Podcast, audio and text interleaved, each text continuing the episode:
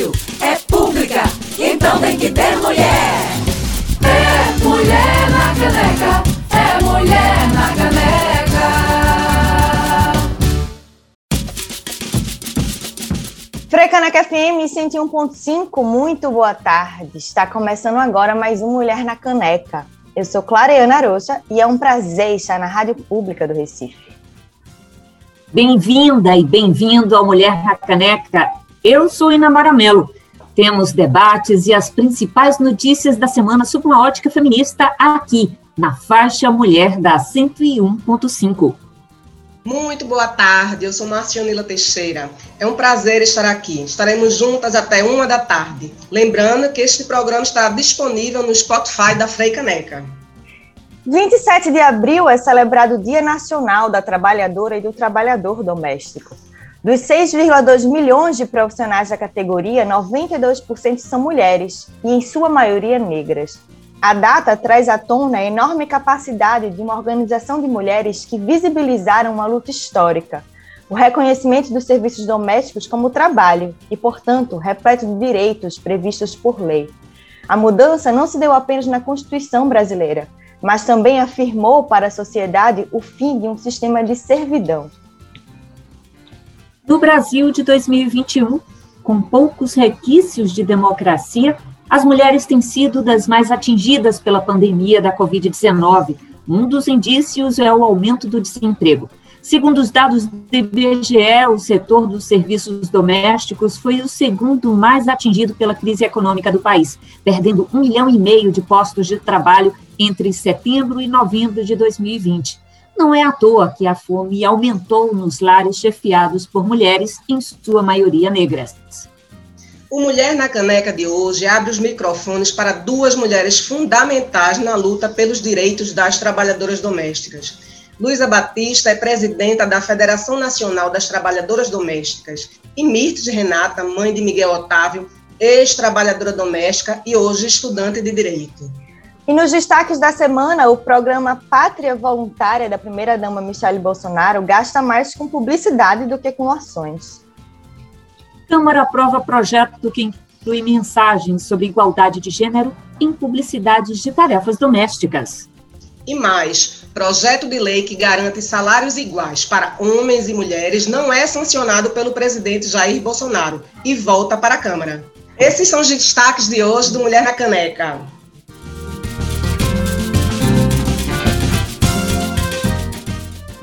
Então vamos de debate. Nossa conversa de hoje é sobre o Dia Nacional das Trabalhadoras e Trabalhadores Domésticos e os desafios na pandemia. Quem está conosco hoje é Luísa Batista, presidenta da Federação Nacional das Trabalhadoras Domésticas, a FENATRAP. Luísa também é diretora da Central Única de Trabalhadores, a CUT, e da Confederação Nacional dos Trabalhadores no Comércio e Serviço, a Contrax. E quem também conversa com a gente é Mirtes Renata, mãe de Miguel Otávio e madrinha do Instituto Miguel, da UFRPE. Mirtes é estudante de Direito pela Uninasal e ativista social pelo Grupo Curumim e coletivo Afroresistência. Luiz e Mirtes, sejam muito bem-vindas ao Mulher na Caneca. Obrigada pelo convite. Obrigada, Inamara, Marcionila, Clareana.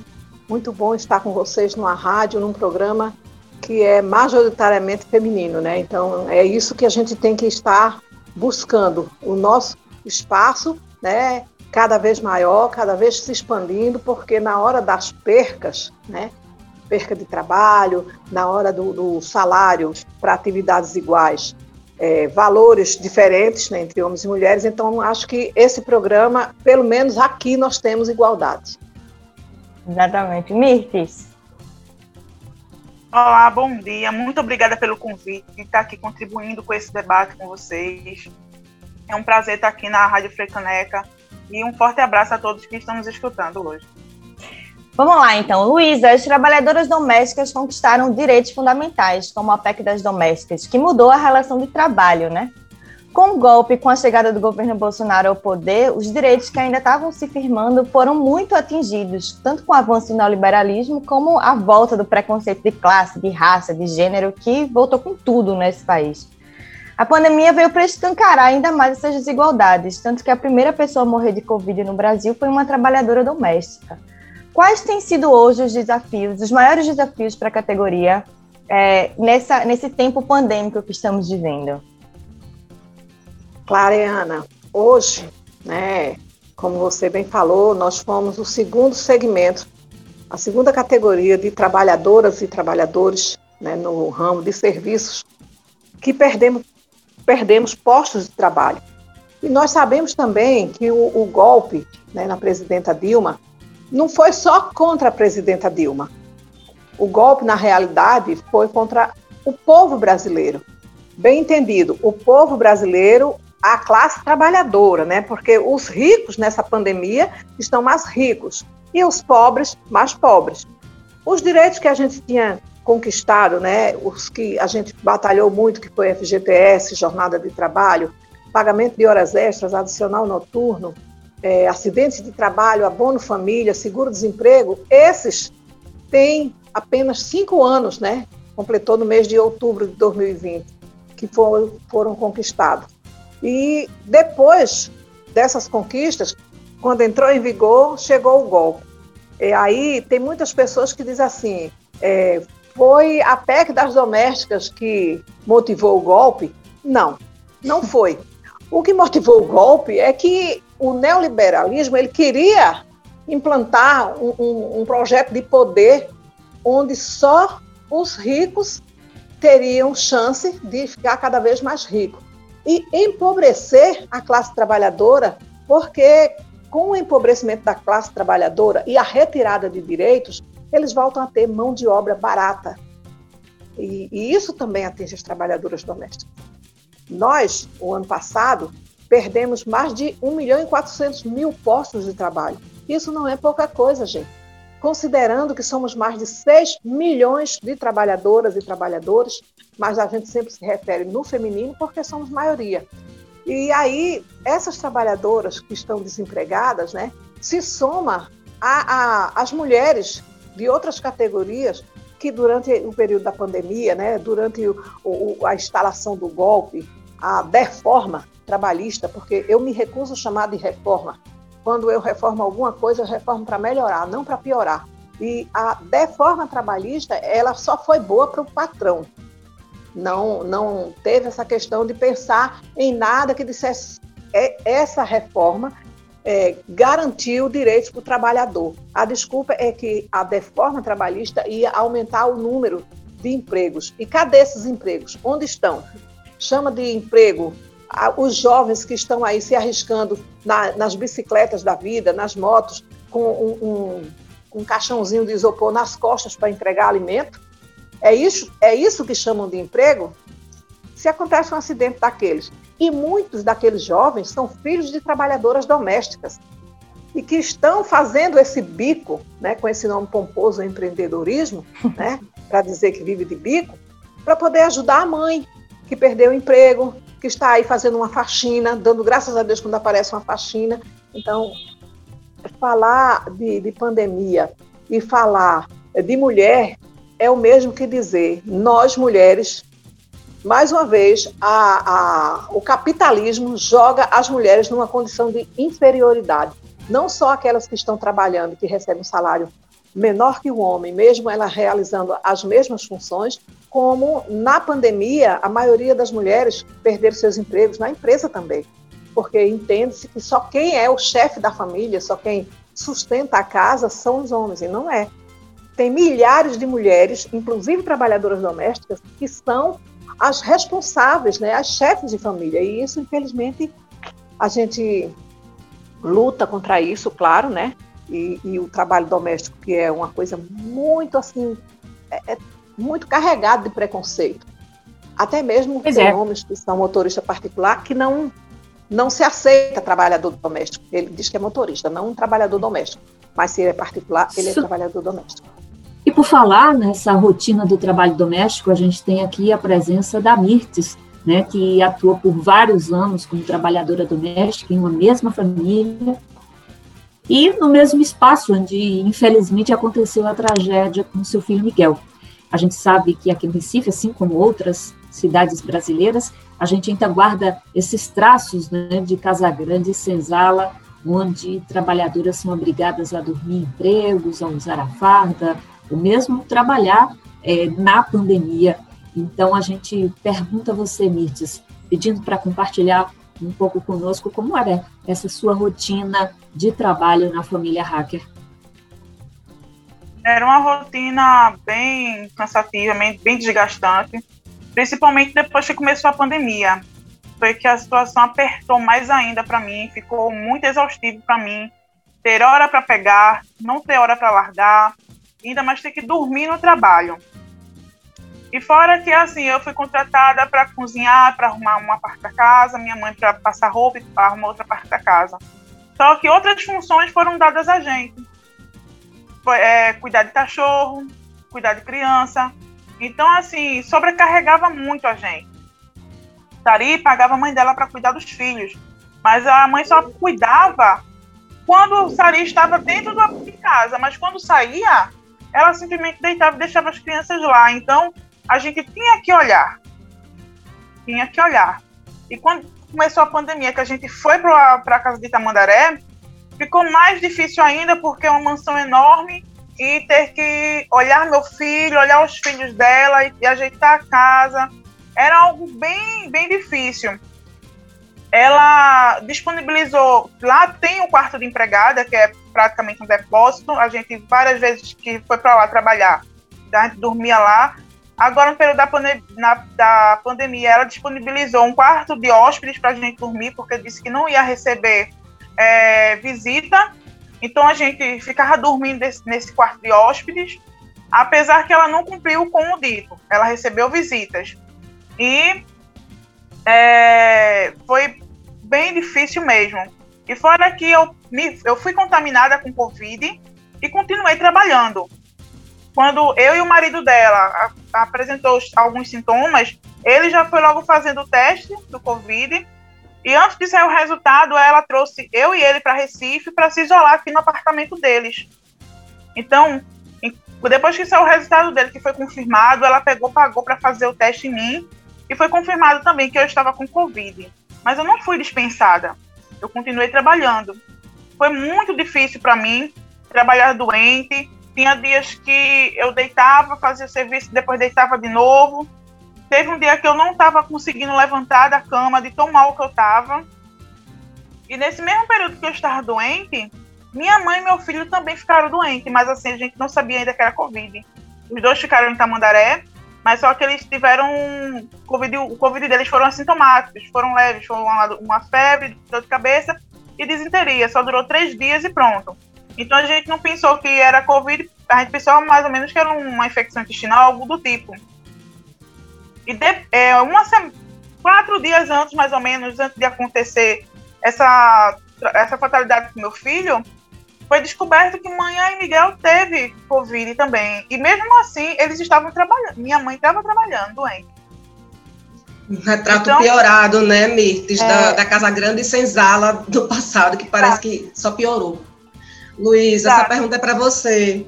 É, o serviço doméstico marcou gerações de mulheres de mesma família. Isso é, é uma repetição que acontece, né? Isso seja por falta de opção de sobrevivência ou por falta de perspectiva mesmo de outros tipos de trabalho. Um estudo da agência Gênero e Número aponta que, no início dos anos 2000, o quadro muda um pouco com a chegada de políticas afirmativas, como cotas raciais e programas como FIES e ProUni que eles colocaram os filhos e filhas das trabalhadoras nas universidades. Com a chegada da pandemia, o aumento do desemprego e a fome, essa realidade mudou de novo, né, drasticamente. Muitas jovens e negras estão precisando voltar ao trabalho doméstico remunerado como única possibilidade de trabalho. Como vocês é, estão vendo isso? Qual é o perfil hoje da trabalhadora doméstica? Bem, como você falou no início dos anos, do, dos anos 2000, né, no início do século 21, nós vimos com muita alegria né, os programas de governo, né, de políticas públicas implementadas pelo governo do PT. E aí a gente viu a, as, os filhos, nossos filhos. A minha família não tem ninguém com curso superior, não tinha, porque graças ao FIES eu tenho duas netas que têm graduação superior. Uma trabalha carteira assinada, a outra ela está trabalhando é, numa cidade no interior, também com carteira assinada, é, e recebendo o salário compatível com a função que está fazendo. Então, teve muitas pessoas, muitas companheiras que teve essa alegria de ter o filho, a filha na universidade, né? Graças às cotas, né, que são políticas públicas justas, mas veio o golpe, né? Porque começou a incomodar. É, quando aquele filme A Que Horas Ela Volta, a gente assistiu, eu digo a gente, porque toda a direção da FENATRAD e a direção dos sindicatos, a gente assistiu antes de entrar é, no circuito comercial, nas salas de cinema. A gente assistiu lá em Brasília, a, a diretora levou para que a gente pudesse assistir e avaliar. E a gente viu aquele filme, é sério, e a gente viu aquele filme é, a realidade, né? Aquela cena que, que inclusive foi resgatada ontem, é, a, a, Regina Casé, né? Ela dentro da piscina fazendo de conta que está tomando banho, mas ali foi quando ela despertou e veja que foi depois daquela cena que algum tempo depois, nas cenas seguintes, ela resolveu é, ir embora morar com a filha que tinha alugado um, um, uma casinha um né, na né? periferia, né? um kitnet. E aquilo mostrou o quê?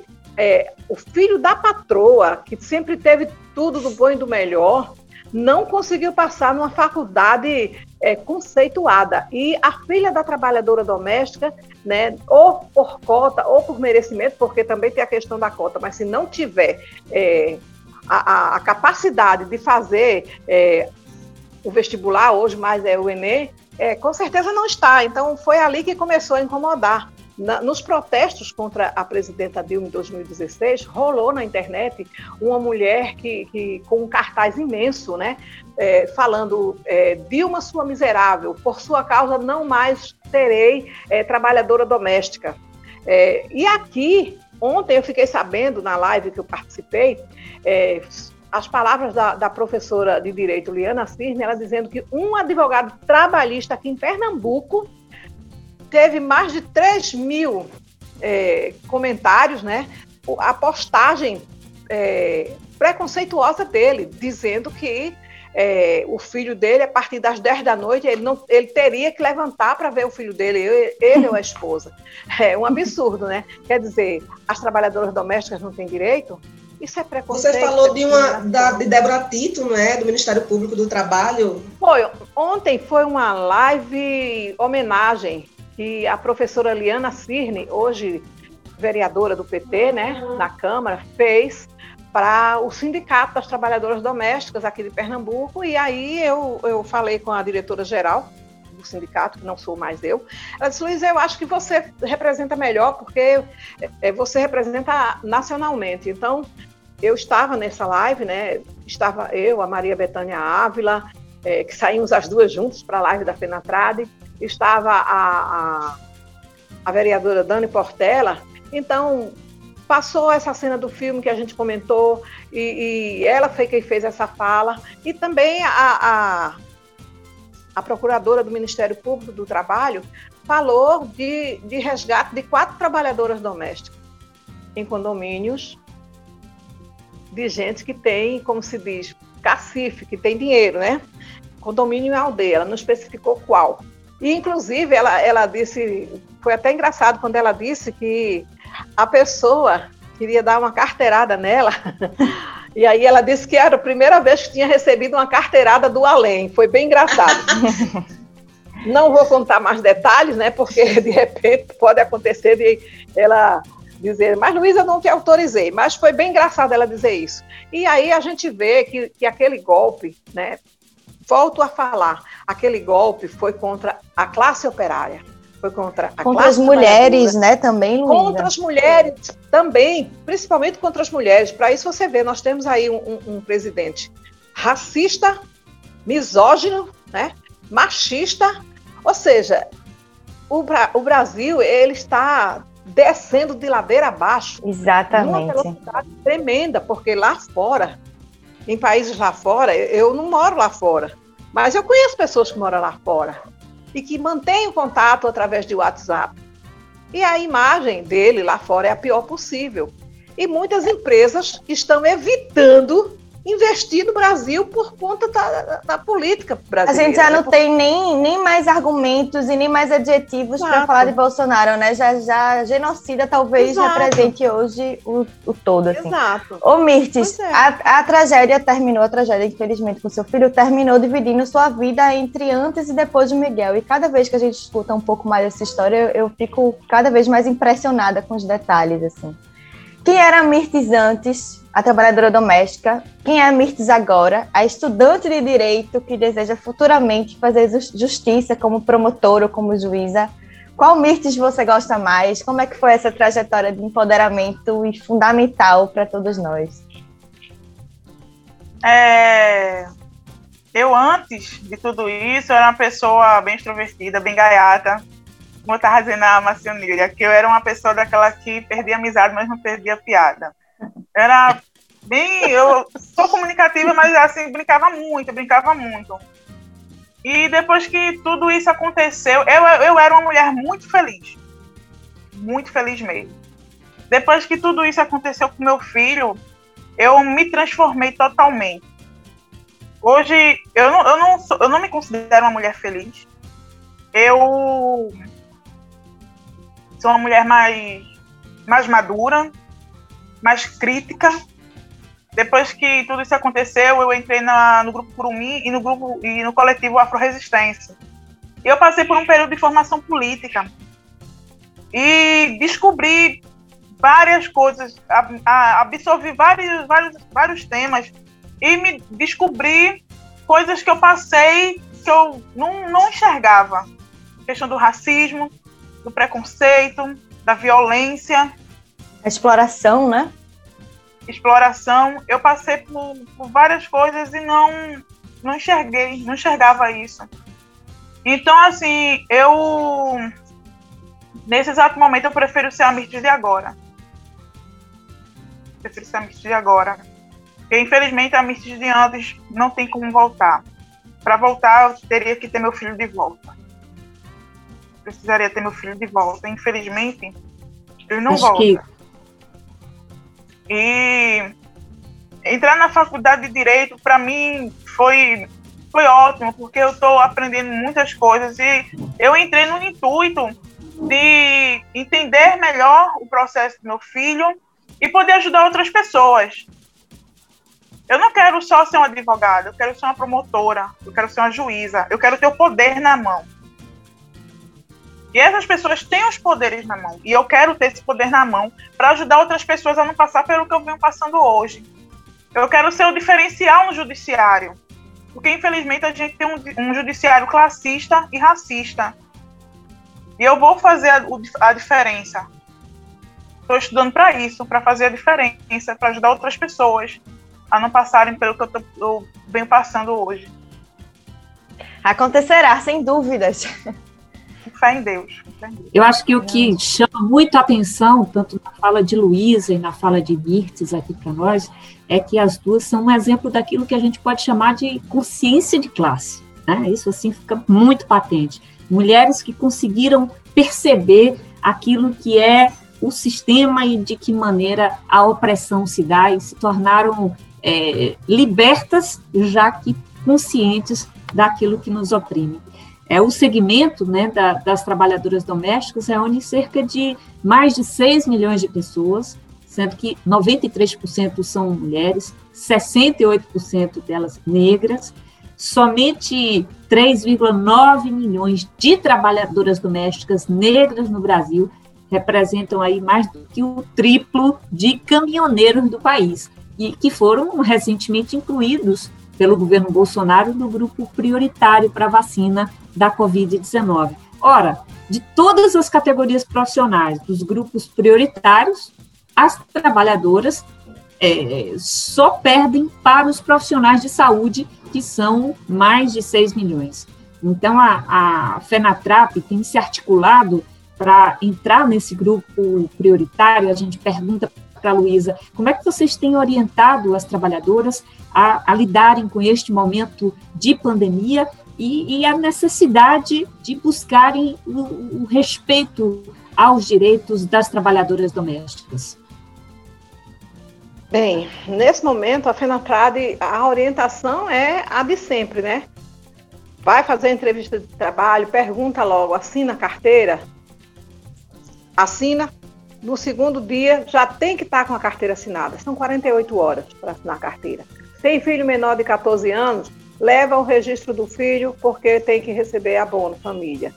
É, e orienta também que numa casa, né, a gente vê, como a gente já escutou aí, é, o marido de uma cantora que disse que a família foi contaminada pela Covid, mas ninguém vê que quem a primeira morte né, de uma trabalhadora, de uma pessoa no Rio de Janeiro foi de uma trabalhadora doméstica que se contaminou com o patrão.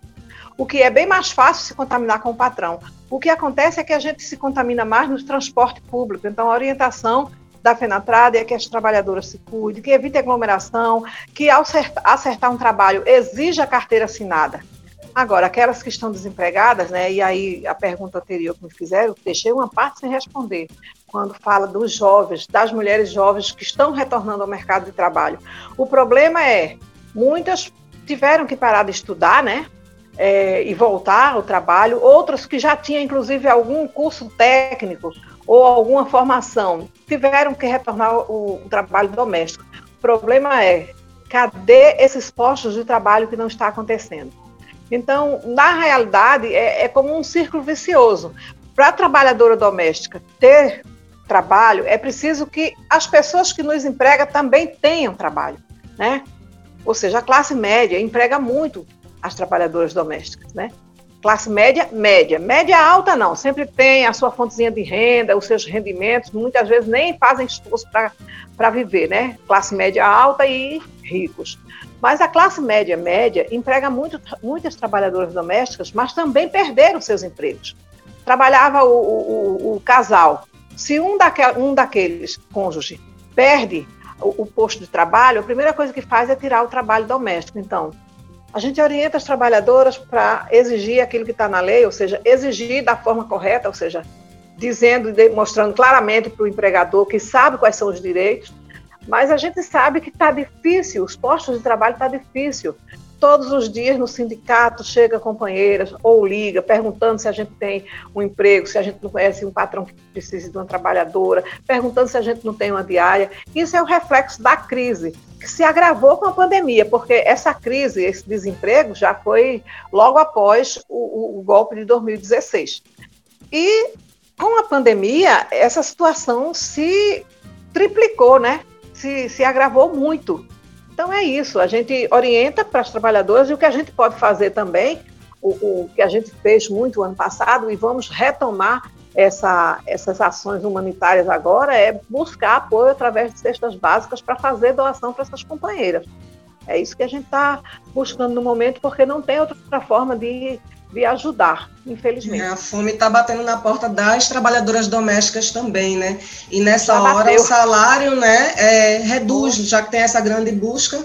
Né? Exato. E terminar que reduz e eles se prejudicam. Frei Caneca FM, a rádio pública do Recife.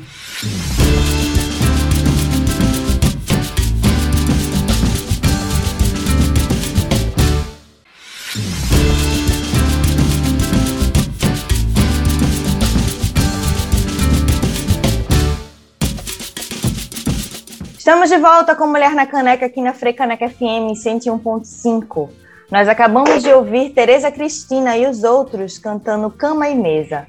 A nossa conversa de hoje é sobre o Dia Nacional das Trabalhadoras e Trabalhadores Domésticos e os desafios na pandemia. Quem está conosco é Luísa Batista, que é presidenta da Federação Nacional das Trabalhadoras Domésticas, e Mirtes Renata, que é mãe de Miguel Otávio e estudante de Direito da Uninasal.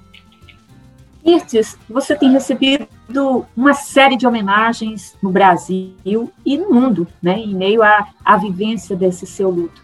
E uma delas parte é, do Festival Canta Mulher, que vai acontecer neste final de semana.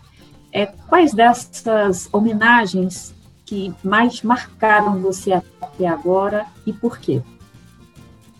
É, eu sou grata a essas pessoas que estão fazendo essa homenagem a mim, a meu filho. É, um, é muito linda essa, essa, essa forma de carinho que eles estão tendo comigo. E uma homenagem que foi feita para o meu filho, que mexe muito comigo, todas mexem, mas uma especial é a canção de Adriana Calcanhoto, a canção 2 de junho. Uma, um trecho da canção que fala 35 metros de voo do nono andar. Isso mexe muito com o meu coração, com o meu psicológico, porque eu fico imaginando o quanto meu filho é, ficou desesperado naquele momento. Ele ficou desesperado, ficou. Não sei, eu fico. É um trecho que mexe muito comigo. Eu fico só imaginando o quanto meu filho ficou desesperado naquele prédio sozinho, no momento da queda. Eu só sei que depois que ele caiu no chão, ele não sofreu. Ele não sentiu dor. Eu sei que hoje ele está bem. Muito bem, porque ele já me revelou esse sonho. Que ele está bem, está feliz. Eu pedi a ele para voltar e ele disse: Não, mamãe, aqui tá bom. Tô brincando muito. E essa homenagem que fizeram que mexe muito comigo. É e a homenagem linda. É lindíssima. Linda. linda esse relato desse sonho também. Lindo esse relato. Como ele, é, ele consola, consola a mim, imagina você. É, Luísa, é uma, uma nota técnica emitida pelo Ministério Público do Trabalho né, no início da pandemia que recomenda a dispensa das trabalhadoras domésticas com remuneração, além da flexibilidade da jornada de trabalho e o fornecimento de equipamentos de proteção. Na prática, essa recomendação tem sido pouquíssimo cumprida. A gente está discutindo isso ao longo da entrevista. Há vários relatos de cárcere privado, você citou o caso de aldeia, inclusive. Como é que as trabalhadoras podem denunciar esses abusos? Qual é a ferramenta que elas podem usar? Para onde correr? Bem, é, primeiro vamos falar um pouquinho dessa nota técnica. Muito importante saber que tem essa nota técnica, mas a gente sabe que nota técnica não tem o valor que uma lei, infelizmente. E nós temos uma lei para garantir os nossos direitos que é descumprida cotidianamente, né? Os empregadores. E olha que tem pessoas que não assinam a carteira, não é porque está em situação difícil financeiramente falando, é porque realmente é, não tem respeito pelas pessoas, é, debocha da lei, porque a, a, lei não, não se discute, lei não se discute, se cumpre. E, infelizmente, tem muitos empregadores que é, sabem dos direitos e simplesmente estou nem aí, tipo, porque sabe que a punição é praticamente nenhuma. Então, imagine se fazem isso com a lei, imagine com a nota técnica. Agora, as trabalhadoras que buscam o sindicato e fazem essa denúncia, a gente faz o quê? A gente pede a elas o endereço onde ela trabalha, o nome do empregador e o nome dela. E muitas vezes, quando a gente termina de fazer é, é, essa fala para elas, ela já desliga o telefone. Outras dizem, mas se eu fizer isso, eu perco meu emprego eu tenho filhos para sustentar. Se eu perco o trabalho, quem vai sustentar meus filhos? Quem vai pagar meu aluguel? Vou morar na rua? Então é uma situação que para nós, dirigentes, ouvir esse tipo de denúncia e a trabalhadora depois que fala a, a angústia que ela está vivendo, o cerceamento da liberdade e ela depois ela não querer complementar a informação que vai possibilitar o sindicato, a federação encaminhar essa denúncia, para a gente é angustiante. É angustiante você ouvir a situação e depois a trabalhadora ou diz para a gente, né, argumentando que não quer ficar sem um emprego por conta do, dos filhos que vão passar fome, ou desliga o telefone na cara da gente. Aí você fica, meu Deus, e aí? Como é que a gente vai resolver? Como é que vamos ajudar uma pessoa dessa?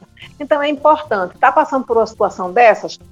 Tem o canal do Ministério Público do Trabalho. Eu, eu sinceramente, eu estou errada por não estar com esse telefone aqui, mas é, depois, Marcionila, se, se eu consigo passar para você, e você um dia você pode colocar no ar, né, em alguma fala sua, para que elas saibam que pode denunciar.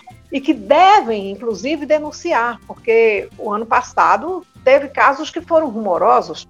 A gente, inclusive, tomou é, é, conhecimento através da imprensa, né, como foi o caso da Madalena, né, que além de ser escravizada, ainda casaram a Madalena com um tio idoso, né, casaram ela civilmente, para que a pensão do idoso, quando faleceu, era que pagava a faculdade da pessoa que escravizava a Madalena. Veja um absurdo. Aquele caso era escabroso, de fato, né? Escabroso. Escabroso também, no Rio de Janeiro, uma, uma mulher que segurou o cartão de uma senhora já idosa que trabalhava para ela. Aliás, não foi no Rio de Janeiro, foi também em Minas Gerais. Segurava o cartão que ela recebia, o, a, a pensão dela, o benefício dela, e aquela mulher ainda tinha que ajudar a fazer é, trabalhos com reciclagem para aumentar a renda da patroa, né?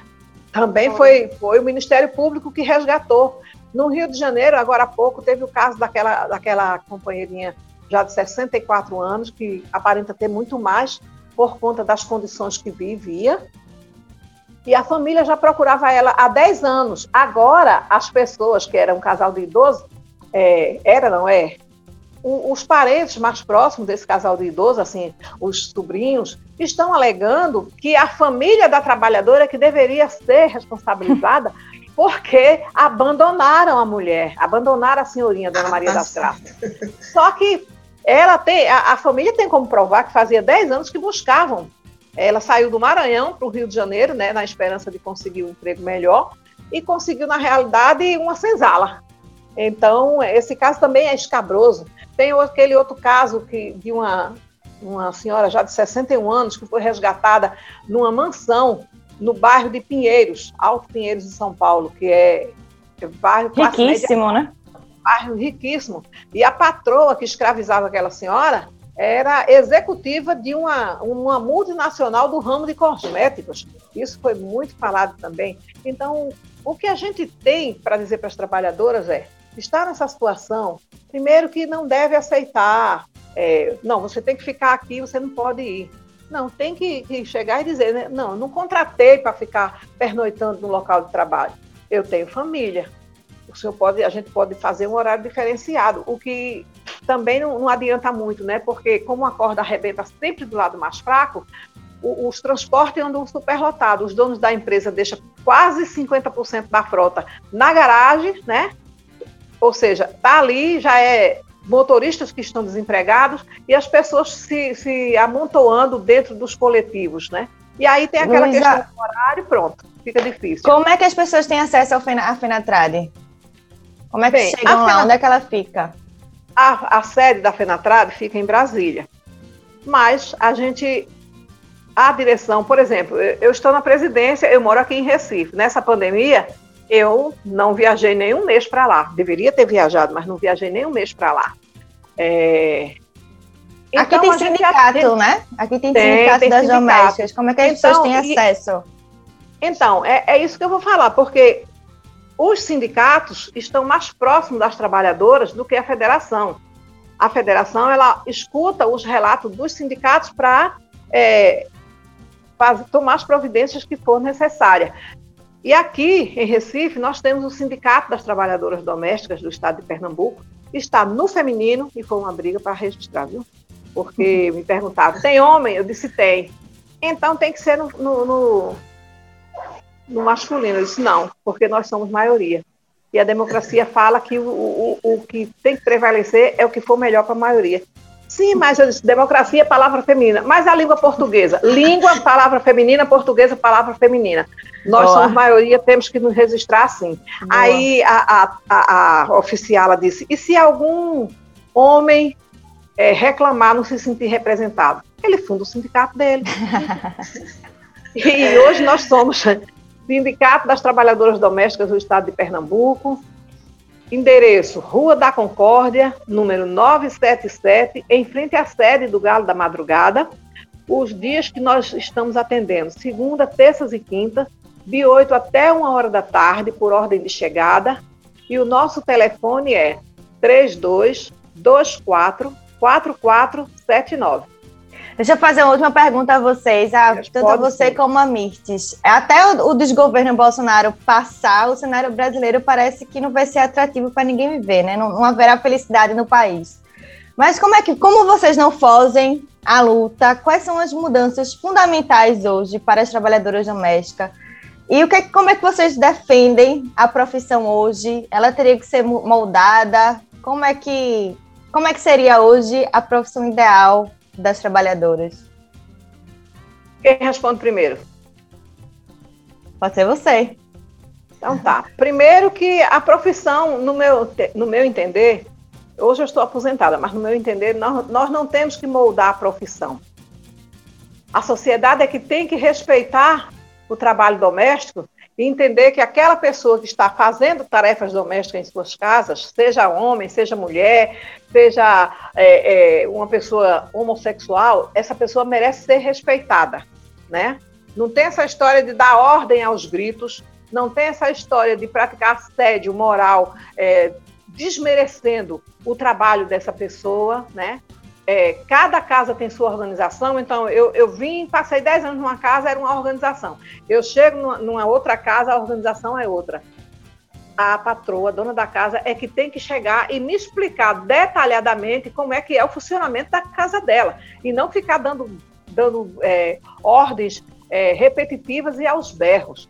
Porque isso é assédio, assédio moral. Então, o que tem que mudar, o, o ideal, não é a gente se moldar. O ideal é as pessoas aprenderem a respeitar as pessoas, né? Que cada, cada cabeça é um mundo. Então, acho que as pessoas podem sim dialogar e ter um tratamento respeitoso, porque respeito é via de mão dupla.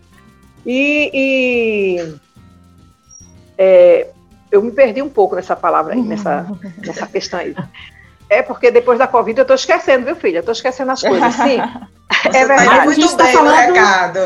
É, a gente está é. falando dessa expectativa agora, agora das lutas essa... para esse momento, para enfrentar essa situação que a gente está vendo. Sim, a país, né? expectativa, né? bem, olha, eu acho que a expectativa no momento seria fora Bolsonaro. Sempre. Porque enquanto esse homem estiver no poder, gente, Investimentos. Não há alegria, não há vida. Nós não país. temos. Não há. Ah, sim, assim. Clariana, me desculpe, mas há. Há para os ricos, que estão é. cada vez mais ricos. Não Eles conta, né, para nós. felizes. É, Enquanto eles estão falar felizes, em termos, ainda na tristeza, é isso que eu é, quero trazer. Se falar em termos de conforto, eles estão hiper felizes, mas nós não. Então, para a gente ser feliz, eu acho que o Brasil precisa voltar a crescer de uma forma igual como ele estava sendo, né? Aí tem, teve uma pessoa que diz assim, ah, mas o PT dava migalhas. Não era migalhas era condições para a gente ter três refeições diárias, era condições para a gente ver os nossos filhos estudando, era o aumento das, das escolas em tempo integral.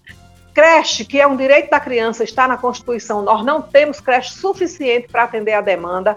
Então, para o Brasil voltar a ser feliz, para a classe trabalhadora no geral, e aí Claro, as trabalhadoras domésticas também está nessa na classe trabalhadora, né? A nossa categoria profissional está dentro da classe trabalhadora. Nós também, com certeza, seremos felizes no dia que o país voltar a pensar e a promover ações de políticas públicas que sejam é, revertidas no benefício comum da população.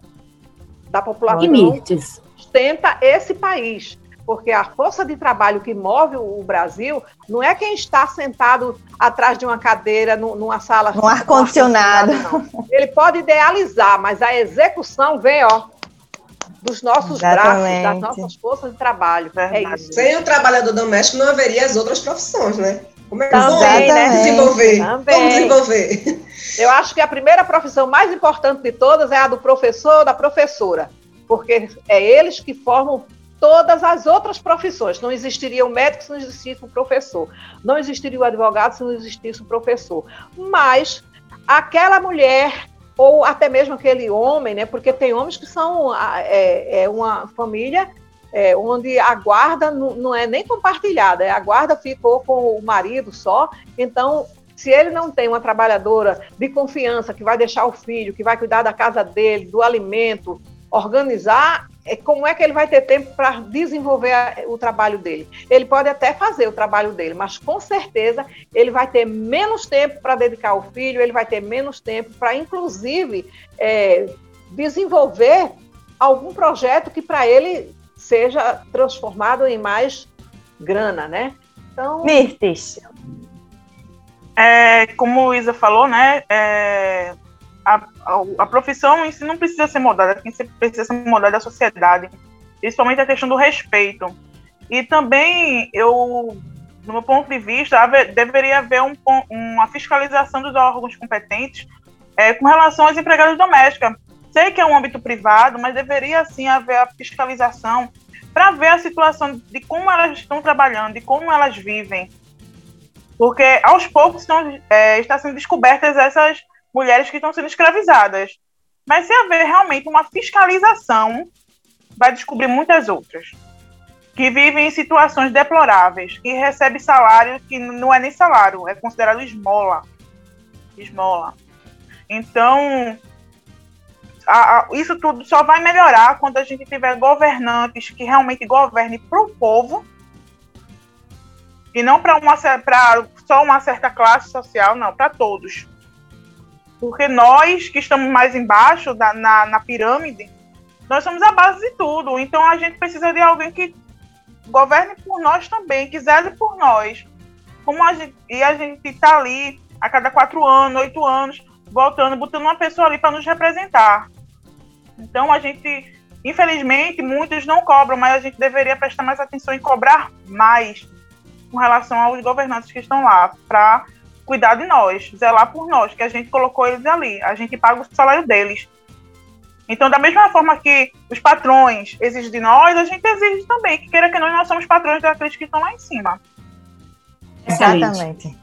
Luísa e Mirtes, muito obrigada por vocês compartilharem conosco e com os ouvintes do Mulher na Caneca toda essa vivência, toda essa consciência de classe, as dores, as lutas que vocês travam no cotidiano. Eu acho que a gente teve aqui uma excelente aula de política, de economia, de discernimento sobre o cenário que a gente vive no país e certamente é, acho que a gente passaria bem mais de um programa ouvindo vocês, que são um exemplo da força do movimento de mulheres em nosso Estado. Eu acho que a luta de vocês inspira a todas nós, mulheres, por isso, nosso agradecimento. Voltem sempre a Mulher na Caneca, nossos microfones estarão sempre abertos para vocês.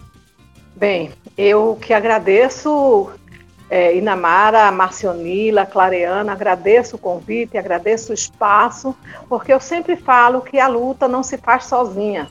Sem parcerias a gente não segue em frente.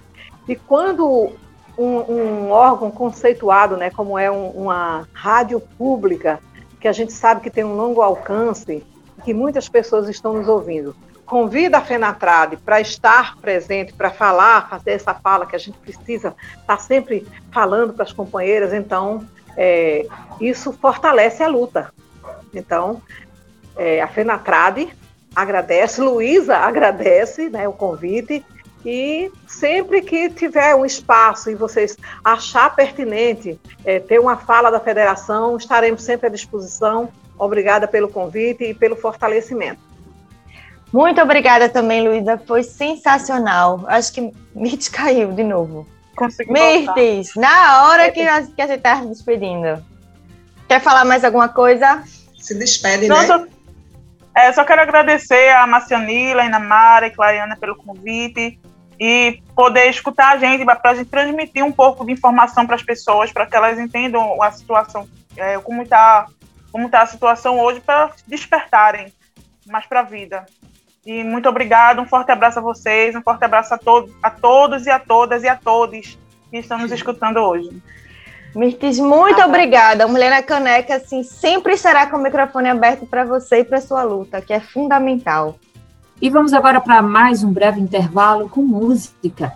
2 de junho, de Adriana Calcanhoto, com homenagem a Mirtes, nossa entrevistada de hoje, aqui na Freicanec FM, a rádio pública do Recife.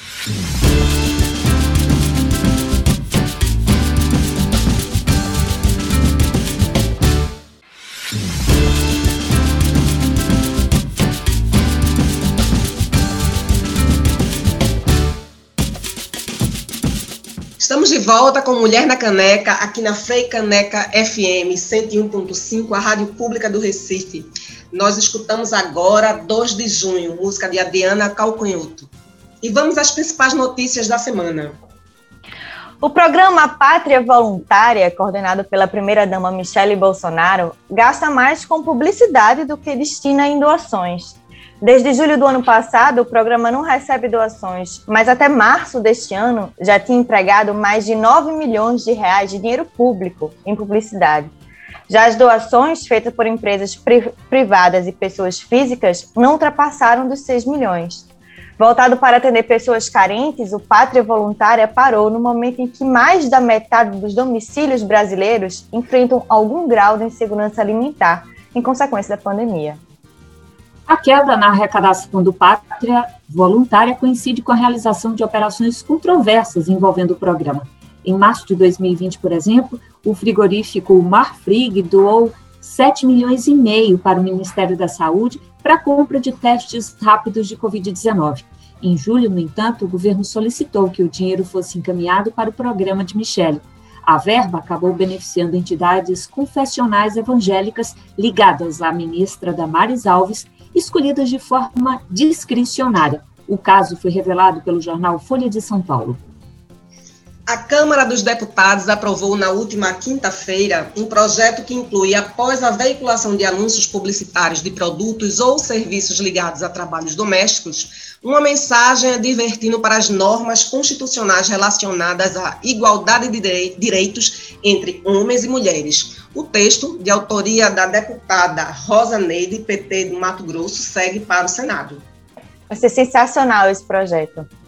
A outra notícia é que o projeto de lei que garante salários iguais a homens e mulheres, que teria prazo final para a sanção do presidente Jair Bolsonaro na última segunda-feira, deu um passo atrás e voltou ao Congresso Nacional. Na última quinta, o presidente afirmou em sua live semanal que estava avaliando o veto e que iria fazer uma enquete com os seus seguidores antes de decidir se sancionava ou não a lei que determinava uma multa para os empregadores que não remuneravam igualmente homens e mulheres com a mesma atividade. é bem bizarro esse governo. E para encerrar esse programa, o Canta Mulher, uma ação da Frente de Mulheres de Pernambuco, acontece hoje e amanhã, dia 1 de maio, Dia do Trabalhador, com transmissão pelo YouTube. Este ano, o festival se apresenta em defesa da vida, do auxílio emergencial e da distribuição de vacinas de forma eficiente para toda a população. A gente tem mais uma agenda que estreia hoje mais um curta do projeto Tudo Arde do Lado de Dentro. A série com cinco curtas ensinado apenas por mulheres traz os múltiplos universos femininos e propõe um mergulho interno permeado pelos atravessamentos vivenciados no cotidiano. Os curtas estão disponíveis no canal do YouTube da Mostra. E o Mulher na Caneca fica por aqui. Sugestões de pauta podem ser enviadas para mulhernacaneca.gmail.com. Nós ficamos por aqui Nós... agradecendo o trabalho técnico de Flávio Rodrigues. Eu, Macionila e Namara voltaremos na próxima sexta, ao meio-dia, aqui na Frecaneca FM. Afinal, Afinal se é se rádio, é rádio é se é pública, pública, tem que ter mulher. Tem que ter mulher. É mulher na